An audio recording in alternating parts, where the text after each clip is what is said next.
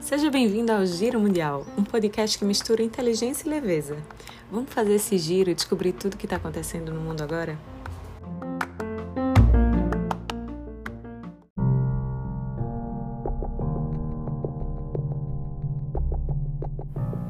No dia em que se comemorou o 31º aniversário da Declaração de Independência da Ucrânia em relação à União Soviética, 24 de agosto de 2022, foi também o marco de seis meses da invasão russa. Eu sou Maria Monserrat e este é mais um episódio do Giro Mundial.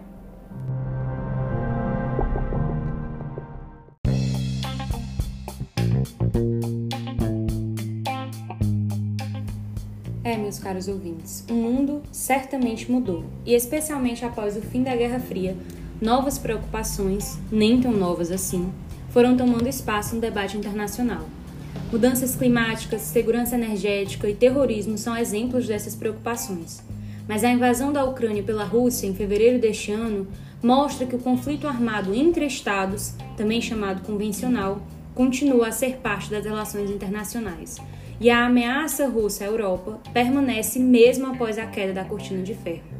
Pensando nisso, é importante traçar um histórico da guerra até aqui, a começar pela contínua deslegitimação por parte da Rússia da Ucrânia como nação soberana. Para Putin, a Ucrânia não é um país. Ela é parte da Rússia histórica e seu território foi arbitrariamente estabelecido majoritariamente por erros dos líderes soviéticos. Assim ele considera.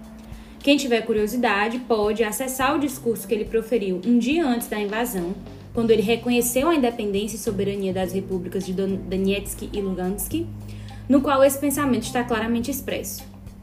Pelo discurso, entende-se, inclusive, que as pretensões de expansão ou reunificação, do ponto de vista russo, não param na Ucrânia. Se a Rússia histórica, como ele diz, é o que foi um dia a União Soviética, então a preocupação de outros estados vizinhos é perfeitamente compreensível. Isso é importante para entendermos duas coisas. A primeira é que não, Putin não está tentando ressuscitar a União Soviética, pelo contrário, ele a critica por ter criado estados satélites ou unidades administrativas e por ter lhes dado a liberdade de declarar sua independência. Ou seja, Putin, em boa parte do seu discurso do dia 21 de fevereiro de 2022, critica Lenin e a sua ideia de autodeterminação dos povos. A segunda é que, de fato, é um pensamento comum na Rússia, não só entre seus governantes ou oligarcas, de que esses outros estados seriam meras extensões do território russo o que se dá em parte pelos laços históricos advindos do Império Russo e da União Soviética e em parte pela máquina de propaganda estatal.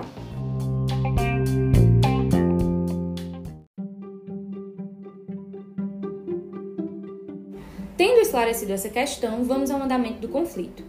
De acordo com a avaliação do Instituto para o Estudo da Guerra, ISW, sigla em inglês, o esforço de guerra russo, após falhar em conquistar Kiev, continua principalmente focado no leste da Ucrânia objetivando cercar as forças ucranianas no leste do país e capturar todos os oblasts, ou seja, as regiões das províncias de Donetsk e Lugansk, o que configuraria o território reivindicado pelas repúblicas separatistas aliadas da Rússia em Donbas, ou seja, o território daquelas repúblicas que Moscou reconheceu a independência um dia antes de invadir. Além disso, em Kharkiv, a Rússia busca defender as linhas terrestres de comunicação para Izium e impedir que as forças ucranianas cheguem à fronteira russa. Já no eixo sul, o objetivo russo é defender os oblasts de Kherson e Zaporizhia de contra-ataques ucranianos. Importante notar que Zaporizhia, que abriga a maior central nuclear da Europa, é extremamente relevante para a segurança energética da Ucrânia. Atualmente, a usina está controlada por russos, mas continua operada por ucranianos. Isso sem falar no medo de que um novo acidente nuclear ocorra na Europa. Lembranças de Chernobyl, claro. Uma vez que está localizado, a usina nuclear, no caso, está localizada em uma zona de conflito ativo. Diante de um recente incêndio nas proximidades da usina, o qual cortou sua conexão com a rede elétrica ucraniana, pela primeira vez, isso não havia acontecido antes, a Agência Internacional de Energia Atômica, a IEA, reiterou a importância de realizar uma inspeção in loco na usina. As autoridades russas, ucranianas e das Nações Unidas já concordaram com a visita. A IEA confirmou ainda, nesta sexta-feira, dia 26 de agosto, o dia da gravação deste episódio, que um dos reatores da central nuclear de Zaporizhia está novamente ligado à rede elétrica da Ucrânia. Isso é muito relevante, especialmente para garantir as redundâncias do sistema de resfriamento da usina e evitar, claro, que um outro acidente nuclear ocorra.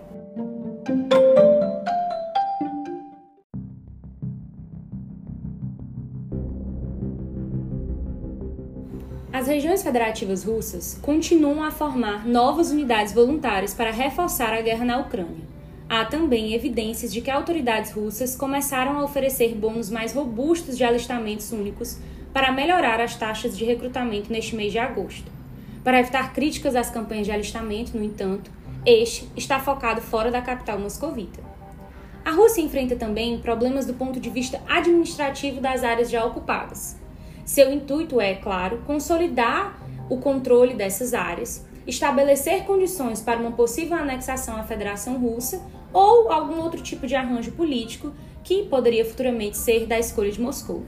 Contudo, no mesmo 24 de agosto, quando se celebrou os seis meses da ocupação e os 31 anos de independência da Ucrânia, um partidário ucraniano, utilizando-se de um dispositivo explosivo improvisado, matou o chefe nomeado pela Rússia de Mikhailivka, no Oblast de Zaporizhia. Perdoem aí a minha pronúncia.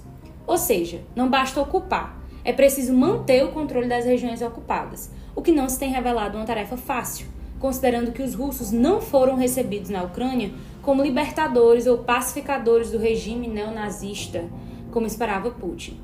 Pelo contrário, a população resiste, e embora tenha aliados no país, os ucranianos, bem como outras populações na Europa, tem aumentado sua rejeição à Rússia desde o início da invasão.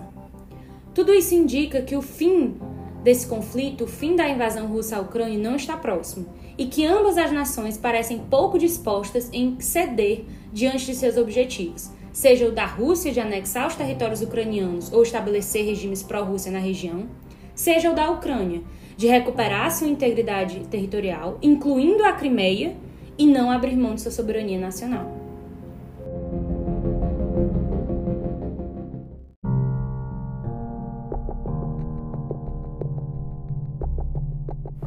Por hoje é só, galera. Espero que vocês tenham gostado do episódio. Nos sigam lá no Instagram, arroba mundial, para acompanhar essas e outras notícias internacionais. Até mais!